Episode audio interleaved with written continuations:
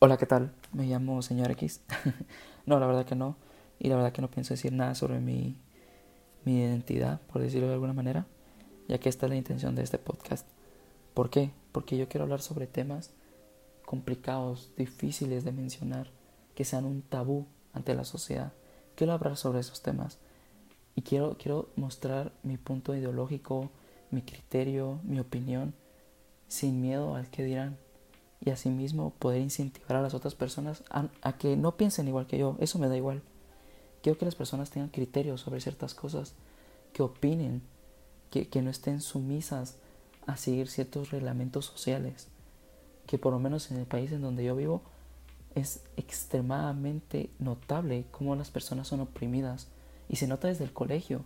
Y no, y no lo digo por los alumnos, que hasta cierto punto es entendible, pues porque son, son niños, o sea, no, no tienen la capacidad todavía de, de poder tener un criterio formado como tal. Me refiero más que todo a los profesores, profesores que en pleno siglo XXI dan clases teniendo una mentalidad retrógrada y cuadrada, en donde no permiten la, la, expresión de los demás, en donde no permiten verse como las personas que están equivocadas, porque por lo que yo tengo entendido, un profesor es aquella persona que te enseña, pero que también te enseña a poder tener criterio propio. Y lamentablemente eso yo nunca lo noté en el colegio.